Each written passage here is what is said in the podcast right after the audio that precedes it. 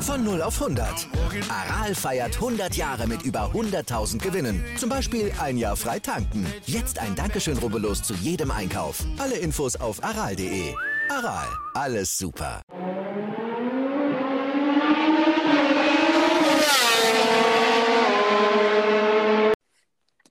Hallo und herzlich willkommen zu Fleck to Fleck, dem deutschen MotoGP Podcast. Heute mit der Season Review zur MotoGP 2022er Saison. Und ich bin natürlich mal wieder nicht alleine. Der Jan ist natürlich auch wieder mit dabei. Hallo Jan. Hallo Julian. Und wie auch schon in ähm, ja, ein paar Podcasts zuvor ähm, haben wir auch diesmal wieder einen Gast am Start. Ähm, nämlich ist es Markus Zerek. Hallo Markus. Servus, danke für die Einladung. Ja, wir freuen uns natürlich wieder mal, mal wieder mit dir heute ein bisschen über MotoGP zu sprechen, um genau zu sein über die 2022er Saison, die jetzt ja endlich auch mit den Testfahrten zu Ende gegangen ist, was jetzt endlich. Aber für manche, für manche Hersteller wird es endlich sein, für manche Hersteller es auch noch zehn Rennen weitergehen können. Ähm, aber dazu kommen wir erstmal noch. Wir haben natürlich erstmal einen Weltmeister gekürt, der heißt Banyaya ähm, der sich am letzten Rennwochenende den Titel sichern konnte vor Fabio Quadraro. Ähm, ja, Jan, wie, wie waren erstmal deine ersten Eindrücke zum Saisonfinale und am Ende, Banyaya muss man sagen, ja, hat es am Ende eigentlich kontrolliert runtergefahren dann am Ende. Ja, also nach dem vorletzten Rennen in Malaysia, wo ich dann den 23 Punkte Abstand gesehen habe zwischen Banyaya und Quadraro, ja, war ich nicht so hellauf begeistert, weil ich habe mich eigentlich auf ein, ja, von einem Vorlauf spannenderes Saisonfinale in Valencia eingestellt. Ähm, eigentlich sogar mit drei Fahrern, weil ich habe eigentlich so ein bisschen mein, wie soll ich sagen, meine Prediction war ja sowieso schon von Anfang an, äh, von Anfang an der Saison, ähm, dass wir drei Fahrer am Ende haben, die in Valencia noch um, um den Titel fahren. Waren am Ende nur noch zwei, die auch schon mit 23 Punkten schon weit auseinander waren also für mich war es dann eher nur so eine Art Bestätigung, ähm, dass halt Banyaya den WM-Titel holt. Aber Markus, eigentlich war das Wochenende jetzt nicht so, fing eigentlich von FP1 an. Ähm, da dachte man, hm, vielleicht so eine kleine Außenseiterchance für Quadraro ist da vielleicht noch da, weil Banyaya sich schon über das gesamte Wochenende ziemlich schwer getan hat. Ja, absolut. Ich meine, es ist ja wirklich so, solange nicht wirklich die letzte Zielflagge gefallen ist und nicht wirklich ähm, das Ganze offiziell eingetütet ist, solange gibt es immer noch eine Chance, dass ähm, irgendwas möglich ist für den Herausforderer, beziehungsweise irgendwas schief gehen kann ähm, für den, der eben die, die WM anführt. Und man hat an diesem Wochenende immer wieder diese kleinen Momente gesehen, wo es für Banyaya eben richtig schief gehen hätte können. Er hat es knapp ins, äh, direkt ins Q2 geschafft, das wäre so ein Knackpunkt gewesen, ähm, mhm. was schief gehen hätte können. auch im Rennen, wenn man denkt, in den ersten Runden, wo es diesen Kontakt zwischen ihm und Fabio mhm. Quattraro gab, da kann schnell mal ein Sturz passieren. Ähm, kann man ganz schwer sagen, wie sich das Ganze dann entwickelt hätte. Also ja, 23 Punkte war wahnsinnig viel. Es war sehr unwahrscheinlich, dass es für Quadrara noch geht. Aber wir haben schon die kuriosesten äh, Entscheidungen gesehen. Wir haben schon gesehen, wie viel auch bei so einem Finale noch schief gehen kann. Und von dem her war es ähm, für mich ein sehr, sehr angespanntes Wochenende, weil man eben bei Pekka Bagnaia auch gemerkt hat, es fällt ihm nicht leicht. Er spürt den Druck schon zum ersten Mal eben wirklich in dem letzten Rennen den Titel zu kämpfen. Und äh, von dem her umso mehr Hut ab, dass es dann im Endeffekt doch relativ cool nach Hause gebracht hat, eigentlich. Ja, ich meine, Quadrao kann man eigentlich keinen großen Vorwurf machen. Ich meine, er hat das Maximum rausgeholt. Also ähm, auch im Rennen jetzt mh, mm, mit Platz 4 ging eigentlich nicht mehr viel mehr. Ähm, er hat, Quadrao hat dann nach dem Rennen äh, Michelin schon wieder kritisiert ähm, habe ich nur so nebenbei mitbekommen. So ganz genau weiß ich nicht, was da passiert ist. Ähm, aber ja, anscheinend lief es nicht so gut für Quadraro im Rennen, vor allem auch wegen der Berührung. Und wegen der Berührung ist natürlich auch schon eine Lücke zu den äh, ersten drei ähm, aufgegangen, die er dann erstmal musste wieder zufahren. Hat das eigentlich einigermaßen gut hinbekommen.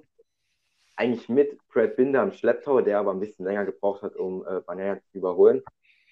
Ähm, ja, aber im Endeffekt mit Platz 4, ja, war es eigentlich das Maximum und wenn man, wenn man sich so ansieht, also Banyaya, der hatte ja, also wirklich eine ziemlich schlechte Pace im Rennen, was natürlich auch irgendwo verständlich ist, weil ich meine, muss man sich mal so selbst vorstellen, im WM-Kampf, man, man braucht nur ein paar Punkte ins Spiel zu retten und dann ist man Champion. Also er hat es ziemlich gut gemacht und hat sich auch eigentlich aus den äh, Fights dann auch ähm, rausgehalten. Zum Beispiel Bastiani, den hat er eigentlich so vorbeigewunken. Also es war ein bisschen zittrig, aber dann doch schon kontrolliert am Ende. Ja, wie gesagt, dann ja dann am Ende sich den Weltmeistertitel nach Hause geholt. Ähm, ja, wenn, jetzt, wenn man sich jetzt zum Beispiel nochmal ein paar Monate zurück erinnert an den Sachsenring, wo Quadraro gewonnen hat und Banja ja meilenweit hinter ihm in der WM war. Also da war von WM-Kampf gar nicht die Rede.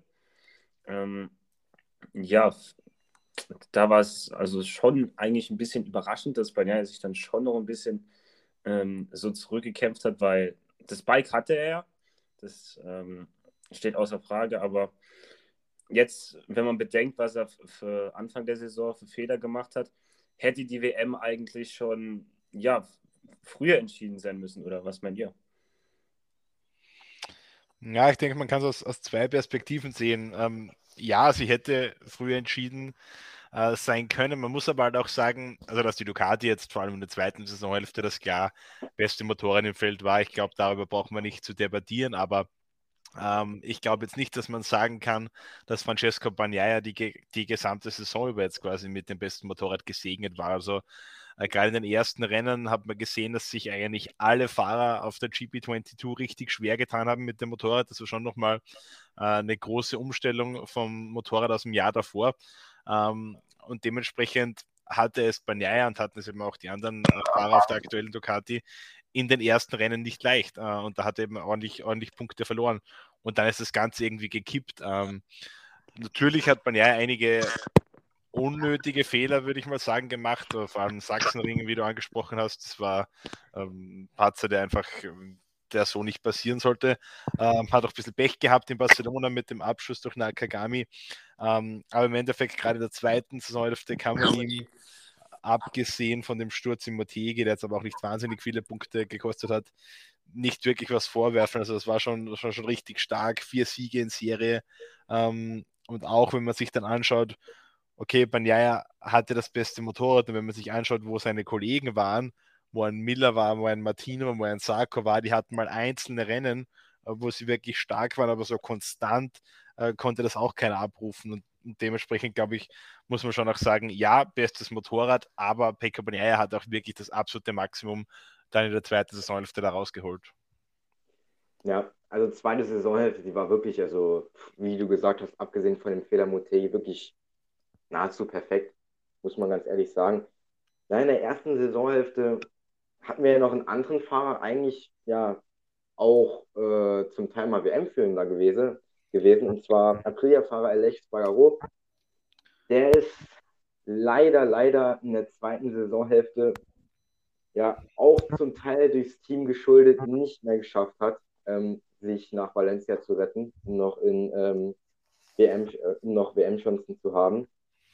Ja, also Anfang der Saison war es eher so Aprilia-mäßig, Quadraro da so ein bisschen mitgeschwommen, halt Banyaya vor allem auch in, wo war es? in Argentinien zum Beispiel gar keine Pace gehabt. Also muss man, da ist er, glaube ich, Fünfter geworden. In Indonesien im Regen ist, hat er nur einen Punkt mitgeholt. Also in den ersten Rennen sah es wirklich nicht gut aus. Und das hat halt Quadraro gnadenlos ausgenutzt. Aber Aleix Spargaro, da dachte man natürlich bis zur ähm, Saisonhälfte, der bleibt im Kampf drin, aber es sind schon einige, ja, wie soll ich, wie soll ich sagen, Missgeschicke passiert, wie unter anderem in Japan äh, mit dem Fehler der Crew. Ähm, was meinst du, Markus?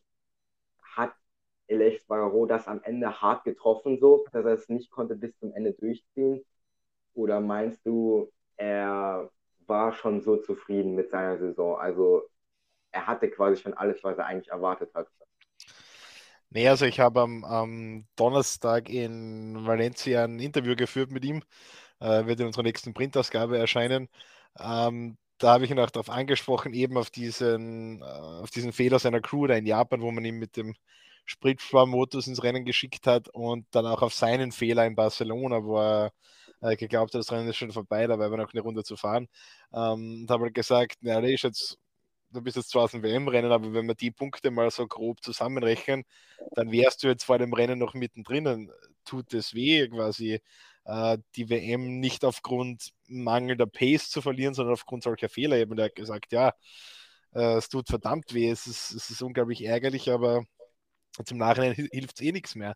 Ähm, die Enttäuschung war ihm schon anzusehen, aber andererseits ähm, hat es auch gesagt und ich habe auch das Gefühl, dass es wirklich so meint, dass 2022 für ihn und für Aprilia nur mal so der erste Schritt war, quasi sich da an der Spitze festzusetzen, dass er glaubt, dass er mit den Erfahrungen, die man in diesem Jahr gemacht hat, ähm, dass man aus den Fehlern lernen kann und dass man dann 2023 vielleicht doch stärker zurückkommen kann, also wieder um den WM-Titel kämpfen kann. Ähm, bin gespannt, ob es tatsächlich so funktioniert. Ähm, ich glaube, dass vor allem Aprilia schon noch einiges äh, dazulernen muss. Die haben jetzt einen super Schritt nach vorne gemacht, aber so diese letzten paar Prozent äh, fehlen eben noch und bin sehr gespannt, ob, ob die noch äh, gelingen, die eben dann noch zu holen und dann quasi wirklich die Lücke zu vielleicht Yamaha oder vor allem auch Ducati aktuell zu schließen. Ah, okay, das ist ganz interessant. Also das sagt so, dass halt quasi erst so der erste Schritt war. Ich meine, von der Bilanz von April wird es ja eigentlich, ja, wird ja eigentlich passen. Ich meine, Jahr für Jahr haben sie sich eigentlich gesteigert. Ja gut, abgesehen vielleicht von 2017 zu 18, das war jetzt vielleicht kein so großer Schritt, aber schon so ab 20, ähm, ab 2020 ja schon immer kontinu äh, kontinuierlich nach oben. Ähm, ja, ich fand es einfach schade, weil ich dem Team wirklich so gegönnt, da wirklich noch am Ende wirklich noch richtig noch äh, dabei zu sein. Weil ich dann auch manchmal nicht verstehe, wie kann man dann zum Beispiel beim, bei den Testfahrten in Malaysia so gut sein und dann äh, am Rennwochenende nicht. Das ist nicht immer so, wie kann das sein? Ich verstehe das manchmal nicht. Ja, das lässt sich schon erklären. Im Wesentlichen, ähm, April war jetzt sowieso ein bisschen Sonderfall weil die ja zum Saisonbeginn 2022 noch die Concessions hatten, sprich an den Tagen vor den offiziellen Testfahrten schon mit den Einsatzfahrern testen durften, was die Konkurrenz nicht durfte, somit schon einen kleinen Startvorteil hatte. Und man darf eben auch nie vergessen, Testfahrten und Rennwochenende sind immer zwei unterschiedliche Paar Schuhe. Also das sieht man sogar, wenn wir jetzt ein Rennwochenende haben, wie, keine Ahnung, Jerez oder Barcelona, wo es dann immer noch einen Montagstest gibt, die Kräfteverhältnisse im Montagstest sind oft völlig anders als am Rennwochenende. Das liegt einfach daran, am Rennwochenende oder gerade im Rennen, da hast du vorher das Moto 2 Rennen, da kommt der Dunlop-Gummi drauf, der verträgt sich mhm. mit dem Schnellgummi nicht, die Gripverhältnisse sind schlecht und am Montag hast du eben 24 oder vielleicht noch ein paar Motorräder mehr, wenn ein paar Testfahrer dabei sind, die wirklich den ganzen Tag der Gummi niederlegen auf die Strecke. Du hast perfekte Verhältnisse meistens und da funktionieren eben Motorräder unterschiedlich. Das Kräfteverhältnis verschiebt sich.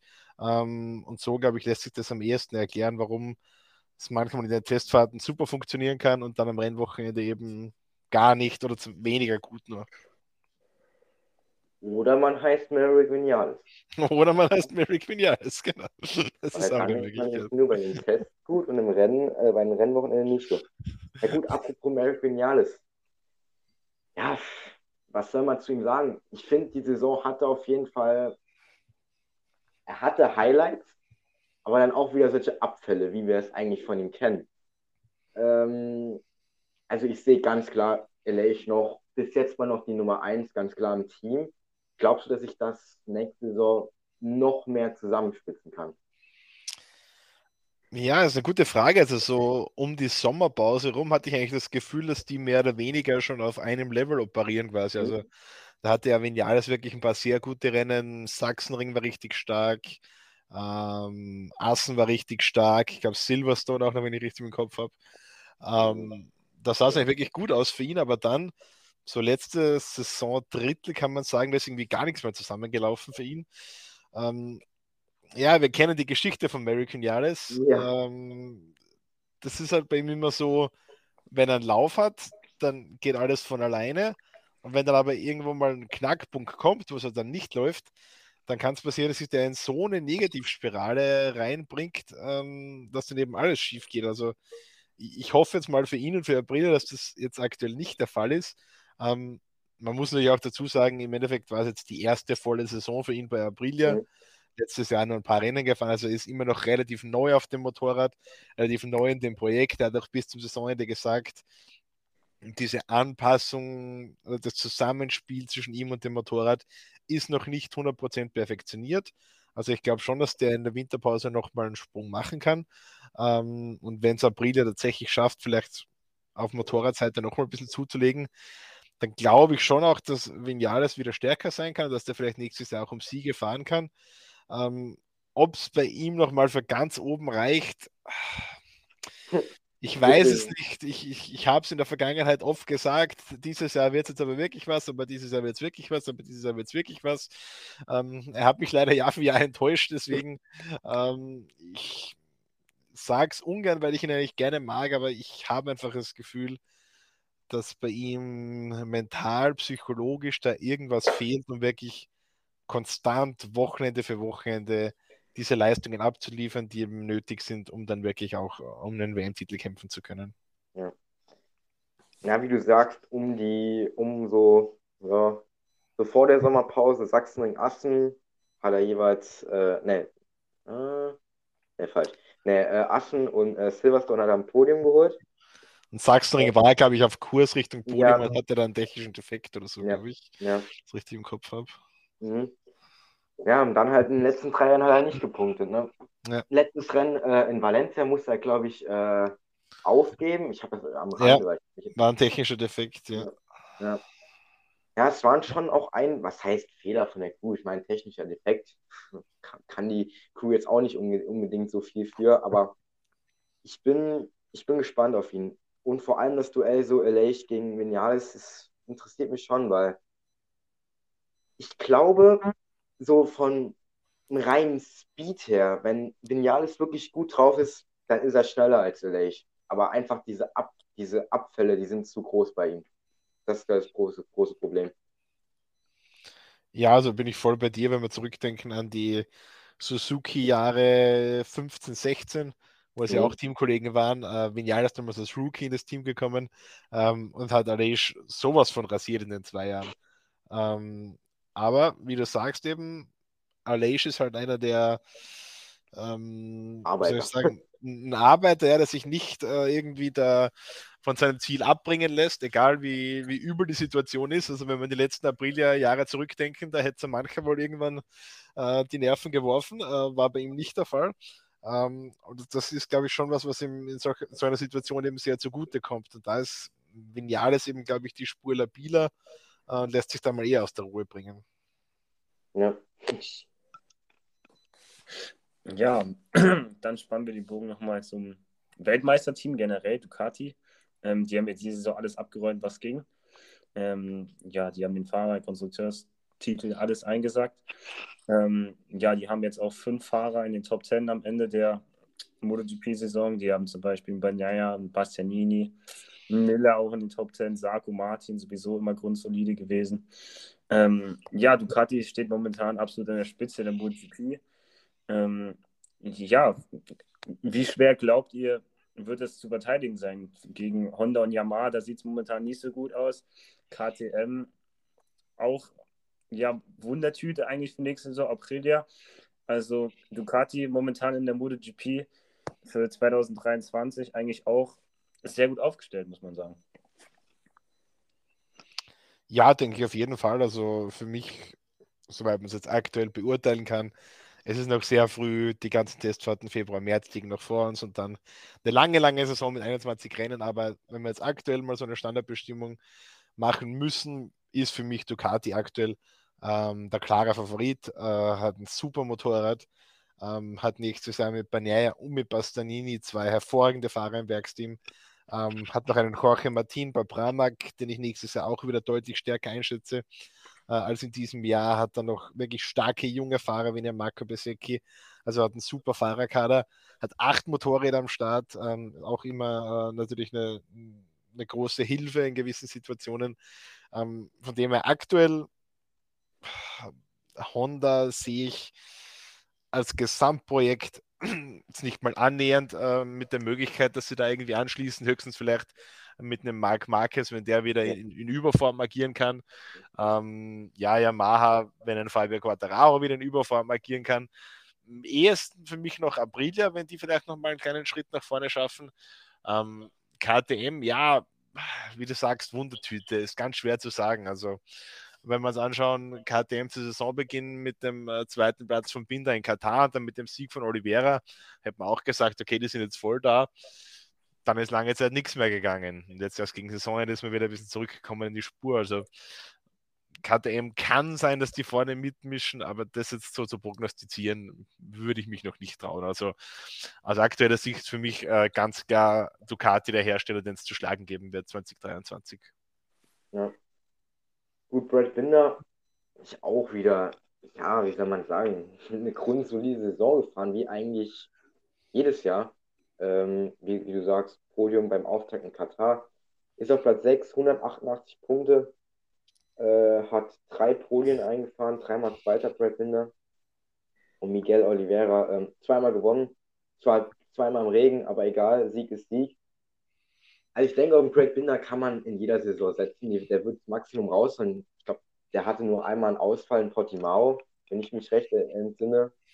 Ja, sollte so sein. Sonst hat er immer, sonst hat er immer gepunktet. Also Craig Binder ist schon ein heißes Eisen, vor allem jetzt mit Jack Miller im Team.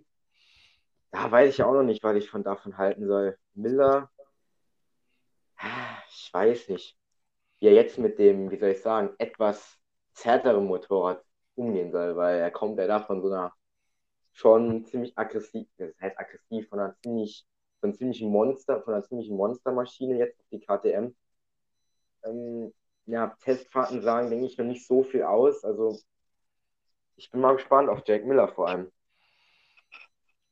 Also ich, ich glaube schon, dass Miller bei, bei KTM einiges erreichen kann. Ähm, ich würde jetzt auch dann nicht so hundertprozentig zustimmen, dass die Ducati so ein Monster ist. Ähm, hätte ich vor ein paar Jahren so definitiv noch gesagt. Ich glaube aber, dass die in den letzten Jahren sehr benutzerfreundlich geworden ist, sagen wir es mal so, dass da vielleicht die KTM sogar ähm, die Spur schwieriger zu fahren ist. Ich glaube aber, dass Jack Miller von seiner ganzen Grundeinstellung her schon ein Typ ist, der mit dem umgehen kann. Also der ist jetzt nicht irgendwie so ähm, sei das jetzt, dass er leicht verunsichern lässt oder sich leicht zu seinem Weg abbringen lässt. Der ist so ein relativ, ja, mir egal Typ. Ähm, ich glaube schon, dass das funktionieren könnte. Und man muss ja auch sagen, KTM ist in diesem Jahr so ein bisschen unterm Radar, unterm Radar geflogen, aber eigentlich hatten die keine schlechte Saison. Also, wenn man sich mal anschaut, wo die in der Konstrukteurs- und Team-WM abgeschnitten haben, Konstrukteurs-WM zwar nur Vierter, aber gerade mal 16 Punkte hinter Yamaha auf Platz 2 äh, und in der Team-WM mit dem Werksteam am Ende äh, Vize-Weltmeister hinter dem Ducati-Werksteam. Also das ist schon sehr, sehr ordentlich. Also so schlecht ist das Motorrad sicher nicht. Ähm, einzige große Schwäche, die ich noch sehe, ist das Qualifying. Ja. Ähm, da macht man sich zu schwer, weil die Rennbase, vor allem vom Binder, ist fast in jedem Rennen richtig, richtig gut. Wenn man es da einfach schafft, im Qualifying ein, zwei Rennen weiter, weiter nach vorne zu kommen, äh, dann glaube ich, ist einiges möglich auch nächstes Jahr.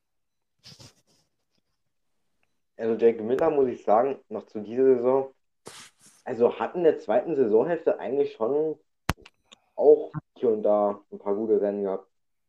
Also natürlich, was heißt ein paar gute? Ich meine, in Japan hat er gewonnen, ähm, was natürlich ein Bombenrennen war. Thailand ist er auch Zweiter geworden. Also Herr Miller hat einfach nur diese, ja, wie du sagst, so, so der ist so so ab und zu nur da. Ich meine, so Banyaya, der ist eigentlich schon immer da, aber so Miller, der hat halt mal gute Rennen, mal schlechte. Hm, jetzt auf KDM. Ich weiß nicht, ich, das ist so ein bisschen, kann ich schlecht erklären, aber ich kenne Jack Miller nur so, ich, also so an den früheren Jahren, wo er noch bei, noch bei Honda gefahren ist, beim, äh, ja, beim Honda-Kundenteam. Ich, ich kenne ihn halt nur so wirklich jetzt in den, bei, auch bei Ducati, wo er so wirklich so ich meine, Miller ist sowieso so ein robuster Fahrer, der steckt nicht zurück und ich weiß nicht, das hat damals immer so gut zur, zur Ducati gepasst.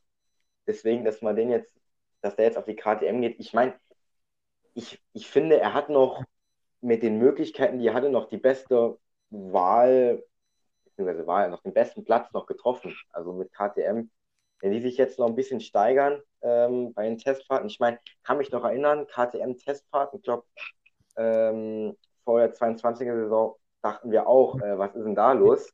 Aber im Grunde genommen hat es nicht viel, äh, hat es nicht viel zu sagen. Also ja, KTM muss man mal abwarten. Dann bei Yamaha, die nächste Saison, die verlieren zwei Kundenbikes. Nächste Saison nur noch zwei Yamahas im Feld. Ähm, die Saison, wenn man auf Yamaha guckt, mit Fabio Quadraro den zweiten Platz erreicht. Danach kommt lange nichts. Erst Franco Morbidelli auf Platz 19. Boah, Zweitbeste Yamaha in der WM. Ähm, ja, ist eigentlich noch schlechter als die Honda-Jungs und das ist schon schwer gewesen. Ähm, ja, Andrea Vizioso, der mitten in der Saison hingeschmissen hat, auf 21. Ähm, Darren Binder, gut, äh, 24.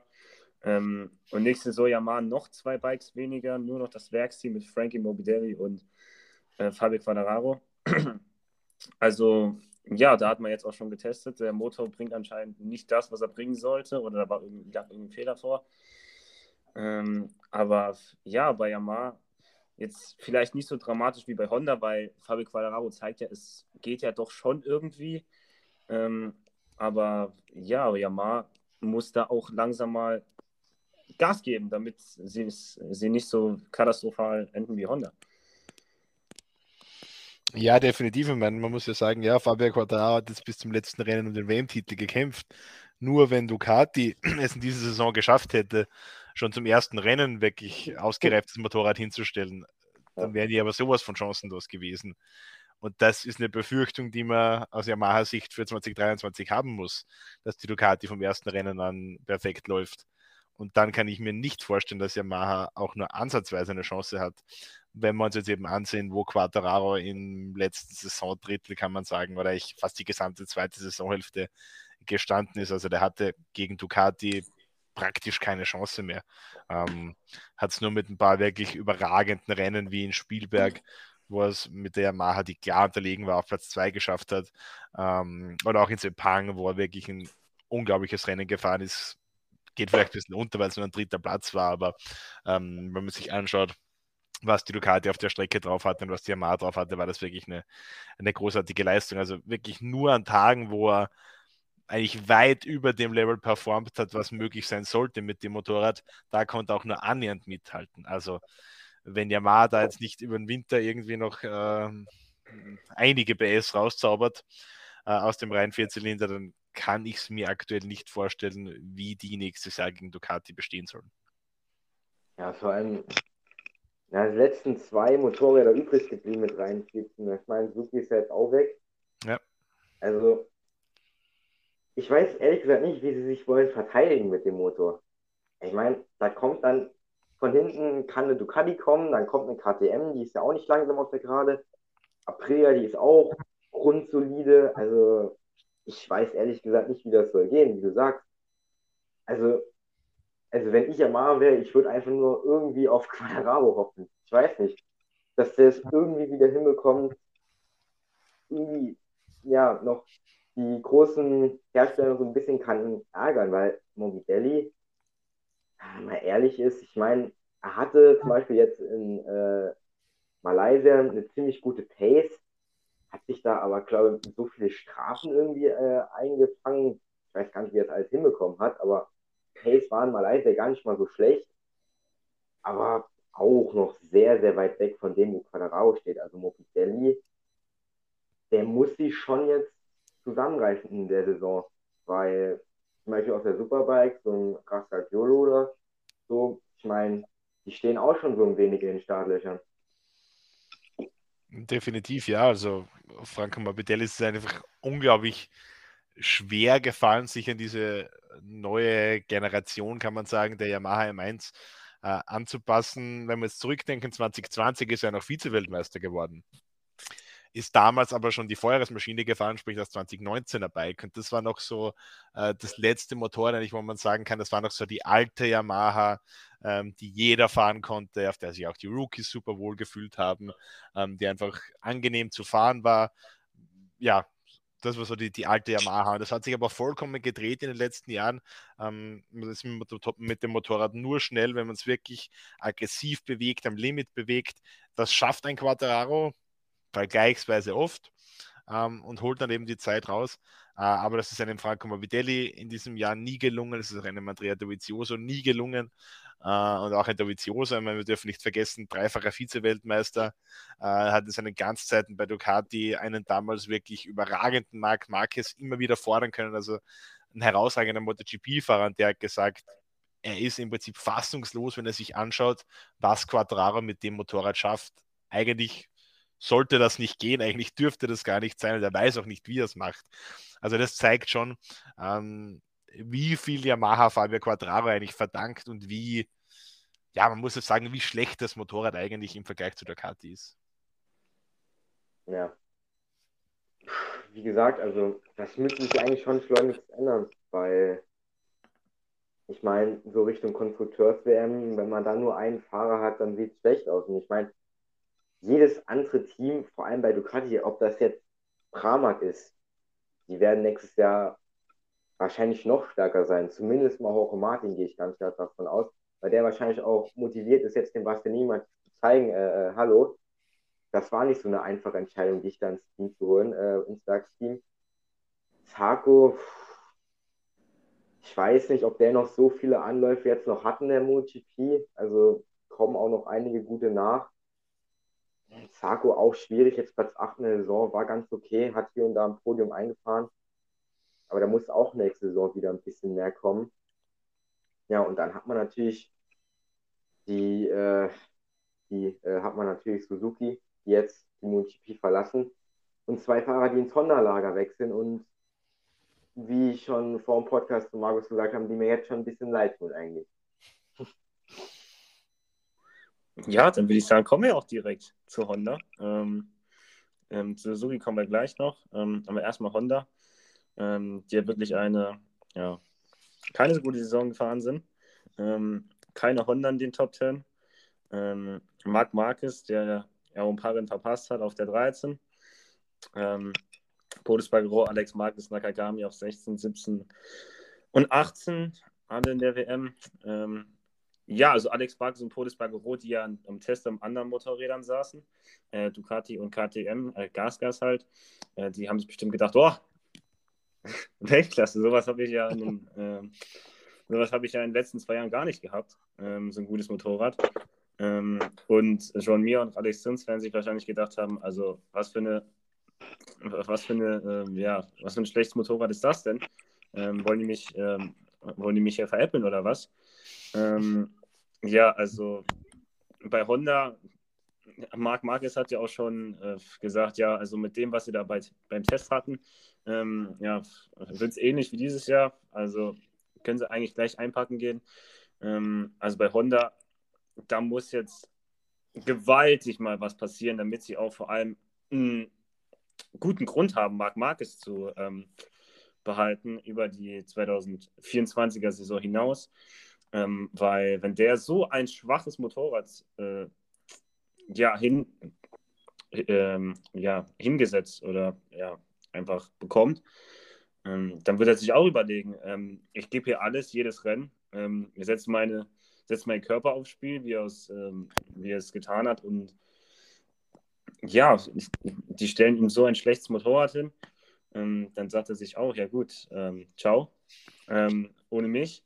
Also Honda muss jetzt gewaltig was tun. Vor allem jetzt haben sie ja auch die Fahrer. Sie haben jetzt einen John Mir, einen Weltmeister, Marc Marquez, sie haben Alex Rins bei LCR Honda. Also an Fahrermangel können sie es eigentlich, ja, aus, aufs Talent können sie es nächste Saison nicht schieben. Nee, definitiv nicht, aber das konnten sie auch die letzten Jahre eigentlich schon nicht. Also wenn wir uns anschauen, welche Fahrer sich an dem Motorrad die Zähne ausgebissen haben, ein Dani Pedrosa, ein Jorge Lorenzo und dreifacher MotoGP-Weltmeister, äh, da brauchen wir nicht viel dazu sagen. Ähm, Marc Marquez hat die Schwäche des Motorrads jahrelang kaschiert. Ähm, die Zeiten sind vorbei. Äh, und, und er zahlt halt jetzt den Preis für Entwicklungen, die man jahrelang vollkommen verpasst hat irgendwie. Und jetzt ist halt schwierig, ähm, da so schnell den Anschluss wieder zu finden, weil die Konkurrenz natürlich auch nicht schläft. Da geht ja auch was voran. Ähm, der erste Prototyp, den wir jetzt in Valencia gesehen haben, der war laut Marc Marquez gar nichts. Ähm, hat gesagt, der Vordergefühl ist ein bisschen besser geworden, dafür verlieren wir woanders. Traktion am Hinterrad ist immer noch schlecht. Motor minimal besser, aber auch nichts Besonderes. Ähm, also da ist mal nicht viel nach vorne gegangen. Äh, was schon mir und Alex Rins von dem Motorrad halten, wissen wir nicht, weil die dürfen erst ab 1. Januar darüber sprechen, weil sie ja vertraglich noch bis Jahresende an Suzuki gebunden sind. Ähm, würde es aber mal sagen, wenn ich so die Körpersprache von den beiden gesehen habe, Euphorie schaut anders aus. Ähm, also gerade wenn man von der Suzuki kommt, äh, Motorrad ist wirklich super zu handeln, es ist sehr angenehm zu fahren ist. Äh, dann auf die Honda umzusteigen, das ist, glaube ich, schon mal ein Schock fürs System. Ähm, ja, also wie gesagt, aus der aktuellen Sicht, wenn Honda da nicht über die Winterpause noch den Heiligen Gral findet, äh, schwer vorstellbar für mich, dass da irgendjemand außer Marc Marquez wirklich äh, vorne mitfahren kann. Ähm, ich glaube auch, dass mir und Rins jetzt vor allem im ersten Jahr mal äh, ordentlich Lehrgeld zahlen werden müssen auf dem Motorrad. Ähm, oder zumindest vielleicht mal die erste Saisonhälfte oder sowas. Ähm, und dann werden wir sehen, ob da noch wirklich was wirklich nach, nach vorne geht. Wie du sagst, ähm, die Fahrer sind da. Äh, schon mir, Weltmeister 2020, Alex Rins, äh, ein Fahrer, der immer wieder überragende Rennen zeigt. Ähm, und Marc Marquez hat man sowieso. Also, äh, wenn es da schief läuft, dann kann es im Endeffekt nur am Motorrad liegen und dann muss sich Honda auch die Vorwürfe von den Fahrern gefallen lassen. Ja, man braucht anscheinend wieder Marc Marquez Wunder. Ich meine, er hat jetzt auch gezeigt, also wenn jetzt in Valencia nicht gestürzt wäre, ähm, dann wäre da auch was eventuell noch Richtung Podium gegangen, man weiß nicht, aber er schafft es auch irgendwie, vor allem im Qualifying, diese Honda, einfach mal so ganz sachte in die Frontrow zu fahren, wo sich die anderen denken, Honda-Fahrer, hä? Wie? Also, Marcus schafft das, klar, er muss sich oft mal ein anderes Hinterrad suchen, aber ich glaube zum Beispiel in Malaysia hat er sogar ohne ähm, äh, Windschatten eine ziemlich gute Runde hinbekommen. Also er schafft es irgendwie, das noch rauszukitzeln. Aber das Team besteht halt nicht nur aus Marc Marquez. Wir haben jetzt noch einen Weltmeister, der Joan Mir, neues Team, der will natürlich auch ein gutes Motorrad haben und dass Joan Mir Motorrad fahren kann, ich denke, das wissen wir alle. Und Alex Rins jetzt zu HR Honda, klar, die haben eigentlich dasselbe Motorrad, aber ist schon, wenn man jetzt von Suzuki kommt, ein gewaltiger Absturz. Also ob der in der nächsten Zeit kann irgendwie anders, ich glaube, die müssen erstmal gucken, dass die konstant Top 10 fahren. Ähm, also von Podium und Siege sind die sehr weit entfernt. Also der Sieg jetzt von Rins in Valencia, wohl über Üdel, könnte jetzt mal für längere Zeit sein letzter gewesen sein. Ja, dann würde ich sagen, kommen wir auch gleich mal zu Suzuki, ähm, die gewonnen haben ähm, in Valencia. Und ja, die das Ding danach äh, auf den Schrotthaufen hauen. Ähm, und nächste Saison nicht am Start sind. Ähm, ja, eigentlich gut angefangen die Saison, wenn man jetzt mal so sieht, Suzuki. Und ab der Nachricht, ähm, ja, dass sie aussteigen, ging es irgendwie steil bergab. Und jetzt am Ende nochmal die Euphorie vielleicht, nochmal so ein bisschen, ah, die letzten Rennen, lass uns nochmal alles rausholen. Ähm, hat schon mir nicht machen können, weil er auch ähm, ja, verletzt war. Aber Alex Rins hat das super geschafft, am Ende nochmal mit zwei Siegen. Ähm, ja, wie resümieren wir jetzt die ähm, letzten Jahre in der MotoGP? Also das ja, war, war schon dann eigentlich ein Erfolg, kann man sagen, die ganze Suzuki-Ära. Für mich war es ein voller Erfolg, vor allem auch wenn man sich anschaut, dass es eigentlich ein relativ kleines Projekt mit dem Vergleich zu diesem kleinen Budget war und was man da rausgeholt hat, vor allem natürlich den Fahrerweltmeistertitel 2020 durch Sean Mir, ist das großartig. Äh, und das ist auch der Hauptgrund, warum ich den Ausstieg damals nicht verstanden habe und bis heute nicht verstehe, weil wenn man mit so einem geringen Budget äh, so große Erfolge feiert und damit auch so viel ähm, Marketingpräsenz da rausholt quasi aus diesem Projekt, dann ergibt das Ganze für mich einfach keinen Sinn. Ähm, ich glaube, mit der Sichtweise bin ich nicht allein. Also wirklich logisch erklären hat mir das noch keiner können, warum es so ist. Ähm, werden sehr kuriose Entscheidungen getroffen in der Suzuki-Zentrale momentan nicht, nicht nur was den Rennsport angeht, auch was die Produktpalette äh, für die Serienfertigung angeht, aber das ist ein anderes Thema. Ähm, ja, generell muss man sagen, ähm, die Suzuki-Saison, wie du gesagt hast, stark begonnen, dann natürlich klar der Knick äh, zu sehen gewesen, eben ähm, mit der Ausstiegsbekanntgabe. für mich auch irgendwo verständlich, ähm, wenn man da einfach weiß, okay, ich, das Ganze geht jetzt eh zu Ende, ich muss mir einen anderen Arbeitgeber suchen, dass das Ganze dann immer so rund läuft, das ist für mich ganz klar. Das sind auch alles Menschen, die da an dem Projekt mitarbeiten, eben ähm, sehr, sehr schade. Schon mir hat dann auch am, am Sonntag nach dem Rennen in seiner Medienrunde noch zu uns gemeint, ja, wenn diese Ausstiegsbekanntgabe nicht gewesen wäre, was wäre, wenn? Er hat gemeint, vielleicht hätten sie um den WM-Titel sogar kämpfen können. Wir werden es nie herausfinden. Ähm, aber ich glaube, wenn wir uns anschauen, wie die Suzukis in den ersten Rennen performt haben, sowohl mir als auch Rins, äh, dann ist diese Einschätzung durchaus nicht falsch, glaube ich. Ähm, ja, sehr schade auf jeden Fall, dass es jetzt so zu Ende gegangen ist. Ähm, ich hoffe, dass wir Suzuki irgendwann mal wieder in der MotoGP willkommen heißen dürfen. Habe aber leider große Zweifel, dass es passieren wird. Ja, wenn man auch die gesamten Jahre sieht, also ich finde einfach, dass Alex Rins auch von, ich war 2017 ist er zu, zu, zu Suzuki gekommen, also er hat viele Erfolge mit diesem Team gefeiert. Und ich finde es so rein, ja, also ich stelle mir das sehr schwierig vor für ihn. Ich meine, das Team, das war ja wie so seine eigene Familie so lange Zeit und er hat das Projekt natürlich auch vorangetrieben, sodass sie natürlich auch 2020 konnten äh, den Weltmeistertitel holen äh, mit John Mir und natürlich auch ähm, als Team. Und Alex Rins, der jetzt in den letzten drei Rennen nochmal zwei Siege für dieses Team beschert hat, das finde ich auch Weltklasse um schön auf einmal den obersten Angestellten von Suzuki zeigen, hey, guck mal hier, geht doch. ähm, ich glaube, Alex Rins hat in meinem Interview gesagt, ja, vielleicht sehen Sie das jetzt, ähm, wie es zu Ende gegangen ist und vielleicht, äh, so mit einem Lacher, vielleicht ändern Sie jetzt auch Ihre Meinung. Ähm, aber was nicht ist, ist nicht. Wie du sagst, ich hoffe, dass sie wieder zurückkommen, aber ja, ich finde das einfach schade. Ich meine, Suzuki hat auch eine, eine vielleicht jetzt nicht so eine große Geschichte wie Honda und so, aber natürlich schon, äh, jedes Team hat seine eigene Geschichte. Also sehr, sehr schade, aber ähm, das Highlight natürlich ähm, der Weltmeistertitel mit Joan Mir im Jahr 2020 in der Corona-Saison, wenn auch unter speziellen Umständen, aber Titel ist Titel und den nimmt auch keiner mehr weg. Dann haben wir nicht nur Weltmeister natürlich in der MotoGP, sondern auch in der Moto 2.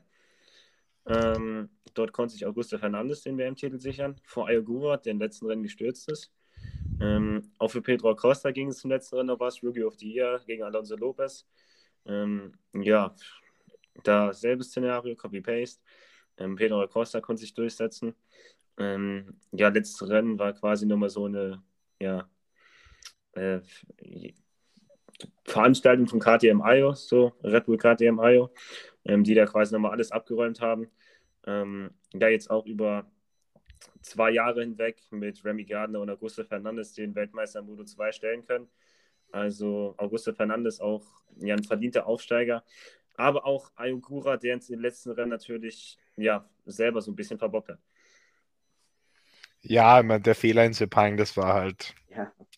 Unverzeihlich im Endeffekt. Ähm, muss man natürlich auch wieder dazu sagen, Augusto Fernandes auf Phillip Island einen ähnlich unnötigen Fehler gemacht. Also so im Endeffekt schenkt sich nicht mehr viel.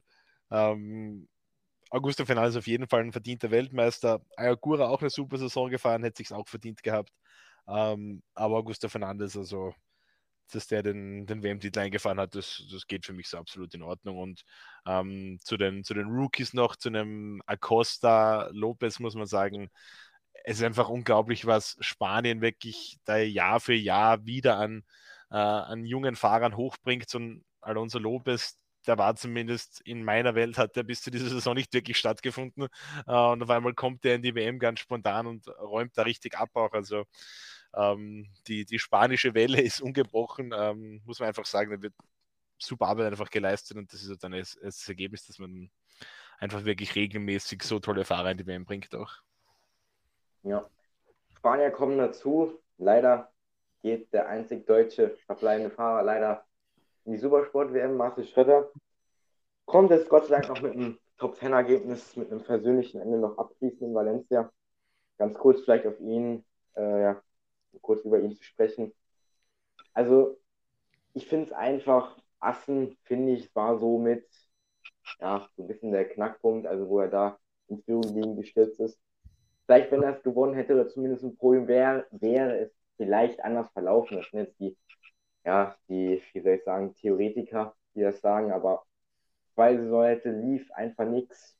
Nicht, nicht mehr den Speed gehabt, aber damit verliert, damit verliert die Moto 2 schon einen, eine, vor allem eine Persönlichkeit, aber auch schon einen, der hier und da schon was gerissen hat. Also man kann jetzt nicht sagen, Max Schritte hat nie stattgefunden in der Moto 2, definitiv nicht. Also ich finde es sehr, sehr schade, vor allem um Motorrad Deutschland, weil jetzt haben wir eigentlich, ah doch, es kommt Lukas Tulovic. Stimmt, der kommt ja jetzt in die Moto 2. Aber da, damit geht wieder einer und ich finde es sehr schade um den Marcel, weil er ist sehr, sehr sympathischer Typ und auch schon schnell gewesen. Ja, absolut. Also äh, mag Marcel sehr gerne, ist ein sehr, sehr offener, sehr redebereiter Typ auch, ähm, sehr, sehr ehrlicher Kerl. Ähm, aber auch mit ihm jetzt in Sepang lang gesprochen, so ein Abschiedsinterview. Äh, sind wir auch auf Ass natürlich ähm, zu sprechen gekommen und er hat auch gesagt, ja, äh, das war halt einfach äh, diesen, diesen Sieg in der Moto 2, das war das, was er unbedingt wollte. Das ist ihm nicht gelungen und äh, es tut ihm im Herzen weh, dass es halt äh, nicht geklappt hat. Ähm, ich glaube auch, dass wenn der Sieg gelungen wäre, dass da vielleicht irgendwo nochmal so eine Initialzündung gekommen wäre äh, und es vielleicht nochmal besser laufen hätte können. Aber war nicht so, ist jetzt vorbei. Ähm, wenn wir die gesamte Moto 2-Karriere von Marcel Schröter anschauen, glaube ich, dass er ein bisschen unter Wert geschlagen wurde. Ich glaube, dass er mehr gekonnt hätte, dass er mehr könnte. Ähm, hat aus welchen Gründen auch immer oft nicht abrufen können.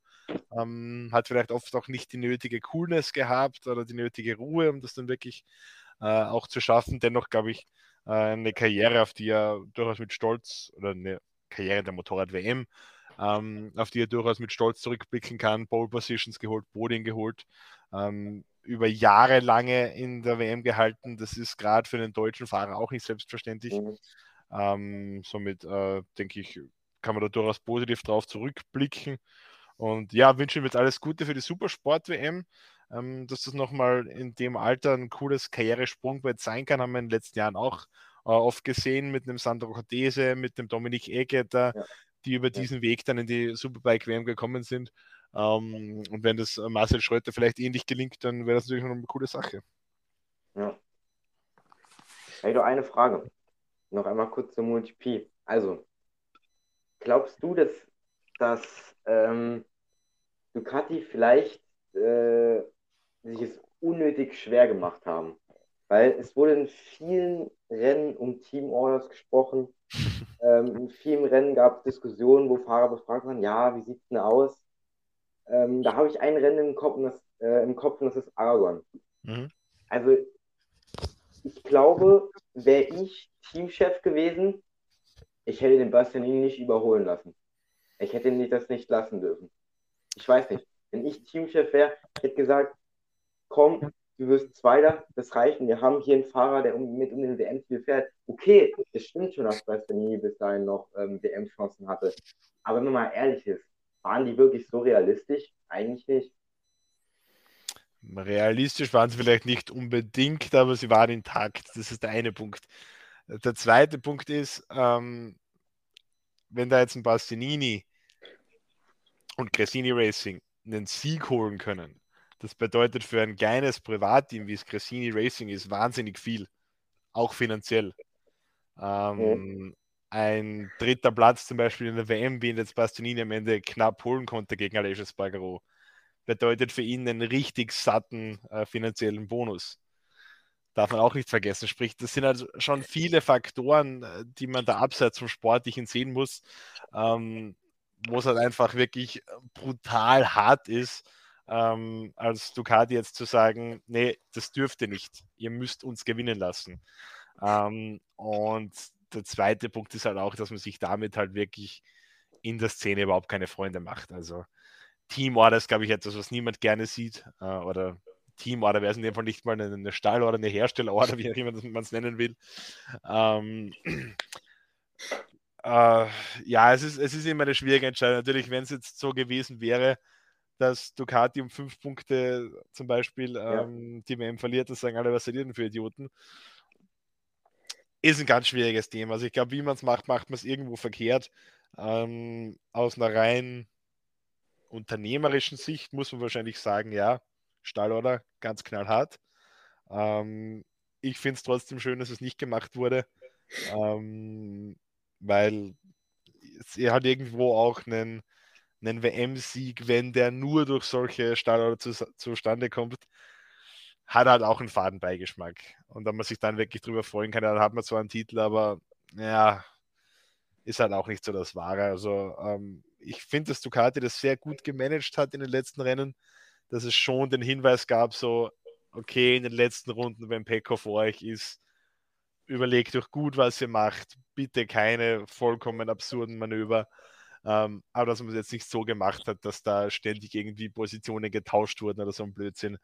Ähm, also ich glaube, man hat einen guten Mittelweg gefunden zwischen einem vernünftigen Zugang, aber schon auch noch im Zugang, wo man sagen kann, da steht der Sport auf, auf oberster Stelle, da steht die Fairness an oberster Stelle äh, und nicht einfach der WM-Titel um jeden Preis quasi. Aber muss schon sagen, dass der Bastianini ist schon, also der wollte es schon immer wissen, ne? Also das muss man schon sagen. Also da haben, und da haben wir auch Misano. Also, wenn er denn da in der letzten Runde hinten drauf gefahren wäre, ja, also, was wäre, wenn? Und diese, ja, fünf, diese fünf Punkte. Natürlich, man darf, man darf halt auch nicht vergessen, da geht es halt jetzt nicht nur um den einen Rennsieg oder um die fünf Punkte, da geht es halt auch schon, zumindest glaube ich das, um 2023. Die beiden sind nächstes Jahr Teamkollegen, die beiden werden nächstes Jahr vielleicht gegeneinander um die WM kämpfen. Und da will jeder schon möglichst früh zeigen, hey, Junge, ich bin hier der Platzhirsch. Oder äh, in Bastianinis Fall, jetzt bin ich hier der neue Boss. Ähm, das ist natürlich eine, eine, ganz wichtige psychologische Komponente, die da mitspielt. Ähm, und ich glaube, dass das nächstes Jahr nicht viel anders aussehen wird. Also ich könnte mir schon vorstellen, dass es da das ein oder andere Mal ordentlich scheppern wird zwischen den beiden, denn äh, Bastianini ist ja sicher keiner, der sich dann mit ja. dem zweiten Platz im Team äh, zufrieden gibt und dann Pekka Bagnaia herzlich zum WM-Titel gratuliert. Ja. Hat ja auch gesagt, Bagnaia ist den, den es zu schlagen gibt. Hm, also Bastianini muss ich schon sagen, dass er das so wirklich konnte mit Bagnaia wirklich diese Zweikämpfe, die waren schon immer richtig cool mit anzusehen. Ich finde, er hat es gut gemacht. Aber er hatte auch in manchen Situationen, also wie, wie man auch gesagt hat, er hatte schon die Eier. Also, dass er da in Aragon dem Banyai noch diese Punkte abholt und er weiß ja selbst, dass er im WM-Kampf ist und dass er diese Punkte dringend gebraucht hat. Also, ich finde es schon, ich finde es, wie du sagst, okay, wie es Ducati gemacht hätte. Ich hätte es vielleicht anders gemacht, aber ich bin noch nicht Ducati und habe davon nicht so viel Ahnung. Aber so rein vom, so vom Zuschauer, klar, jetzt von der Zuschauerperspektive ist es natürlich schon cool, dass es da so einen coolen Zweikampf gab. Und besser, als wenn sie da hintereinander hergefahren wären. Aber ich hätte da ein bisschen mehr an die WM gedacht, bin ich ganz ehrlich. Ducati wartet so lange, hat so lange auf den WM-Titel gewartet und das ist ziemlich wichtig jetzt auch fürs Team, dass sie den endlich haben. Also für mich wäre das ein hohes Risiko gewesen, ähm, den so quasi, äh, äh, quasi nicht zu holen. Dann kommen wir noch zur Moto 3 WM-Wertung, ähm, die ziemlich unspektakulär war im Vergleich zu den anderen WM-Wertungen. Klar, Moto 3-Rennen sind immer eigentlich spannend, aber die WM hat Guevara schon ziemlich früh zugemacht in Phillip Island. Ähm, ja, relativ deutlich Sergio Garcia und Dennis Foggia geschlagen. Also ähm, ja, Isen Guevara völlig verdient der Moto 3 Champion und steigt auch in die Moto 2 auch genauso wie Moto 2 auf, genauso wie Sergio Garcia und Dennis Foggia. Ähm, ja, Isan Guevara ist mal wieder ein weiterer Spanier, der, äh, der zeigt, ja, mit den Spaniern geht es momentan ähm, ja, bergauf. Also die sind on top, was Fahrerausbildung angeht. Ja, absolut. Ich meine, Isan Guevara, muss ich sagen, war für mich eine Überraschung. Ich hätte den nicht als Titelfavoriten auf der Rechnung gehabt, weil er dabei Garcia und Foggia, muss ich sagen. Aber er ist eine großartige Saison gefahren. Ähm, absolut verdienter Weltmeister. Ähm, hat auch wirklich für sein Alter eine beeindruckende Coolness gezeigt in vielen Rennen, muss ich sagen. Also, ja, wie du sagst, das nächste Riesentalent aus Spanien. Ja, Talente. Ja, wie du schon erzählt hast, ähm, Sergio Garcia und Dennis Forger vielleicht eher auf der Rechnung gehabt. Aber mal schauen, was die nächste Saison in der Moto 2 machen können, genauso wie Isan Guevara. Ähm, ja, viele Fragen für nächste Saison. Ähm, die werden aber erst im nächsten Jahr beantwortet, bei den Testfahrten oder auch erst beim ersten Rennen. Da kann man dann so die Tendenzen ablesen. Ähm, ja, für uns würde ich sagen, heute war es das auch von Fleck der Fleck, dem deutschen MotoGP Podcast. Ähm, ja, wir hatten eine spannende Saison. Ähm, viel, viel Drama, viele Höhen und Tiefen, spannenden WM-Kampf. Ähm, ja, hoffentlich geht es nächste Saison ähm, genauso weiter. Ja, würde ich auch sagen. Also es war wirklich eine gute Saison. Sie hätte noch ein bisschen spannender werden können, wenn, aber ja, wenn, wenn, wenn, es einfach am Ende ja doch schon, waren ja schon verdient.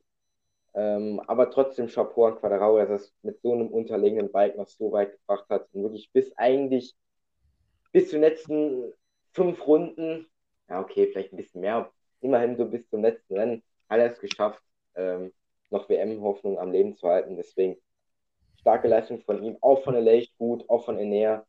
Generell von den Top 4 sind alle eine gute Saison gefahren und da kann man gespannt sein. Und ja, kann ich, also, ja. kann ich mich nur anschließen. Ähm, für mich vor allem Quattraro und Banyaya überragende Saisons gefahren. Ähm, wie du sagst, auch Alessio und Bastianini ähm, wirklich stark. Coole Saison gewesen.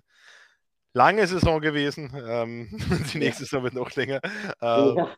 Jetzt haben wir uns alle mal eine, eine Winterpause verdient, glaube ich. Ja. ja. und ich freue mich natürlich schon auf das Indien-Rennen. Natürlich. Und, und auf das Kasachstan-Rennen. Genau. Ich weiß nicht, es sind echt interessante Länder, die da dazu, dazu kommen, muss ich schon sagen. Aber ja, mal sehen. Kann man jetzt noch nicht urteilen, aber der Saisonstart ist in Europa ein Unterschied, ist mal nicht Katar. Mal wieder seit 2000, äh, seit wann, ich glaube, seit 2004 war es, glaube ich, immer Katar. Und jetzt, äh, abgesehen von 2020, aber davor, im Corona-Saison ausgenommen. Also jetzt wieder in Portimao. Da bin ich schon gespannt, wenn meine Saison in Europa beginnt. Man sagt ja immer, die Saison beginnt erst in Europa. Ja, jetzt, jetzt beginnt sie in Europa. Jetzt wirklich.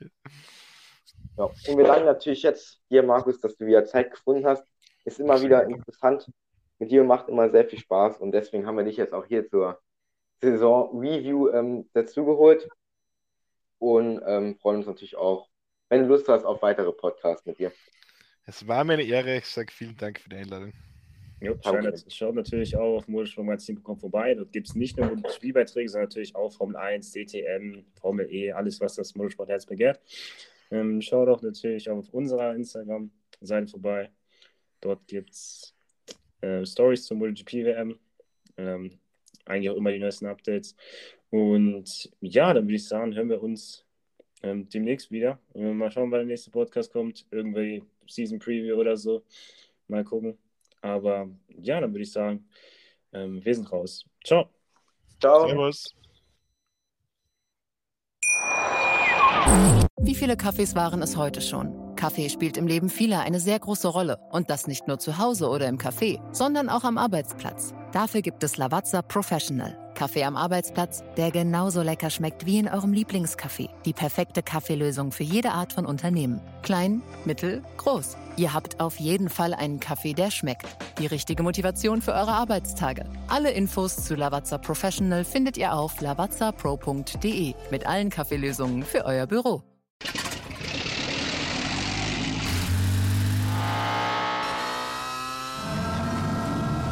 Von 0 auf 100. Aral feiert 100 Jahre mit über 100.000 Gewinnen. Zum Beispiel ein Jahr frei tanken. Jetzt ein Dankeschön, rubbellos zu jedem Einkauf. Alle Infos auf aral.de. Aral, alles super.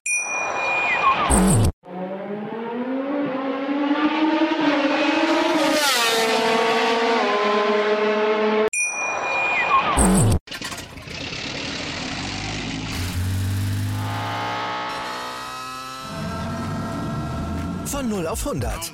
Aral feiert 100 Jahre mit über 100.000 Gewinnen. Zum Beispiel ein Jahr frei tanken. Jetzt ein Dankeschön, rubbellos zu jedem Einkauf. Alle Infos auf aral.de. Aral, alles super. Ich habe mich natürlich schockverliebt, weil die war wirklich ganz, ganz klein. So begann die Mensch-Hund-Beziehung zwischen Christina und Tierschutzhund Frieda. Und wie es danach, nach dem ersten Moment der Verliebtheit, so weiterging und welche Klippen es danach zu umschiffen galt, das hört ihr in der neuen Ausgabe von Iswas Dog dem Podcast für harmonische Mensch-Hund-Beziehungen. Ist was, Doc? Mit Malte Asmus. Überall, wo es Podcasts gibt.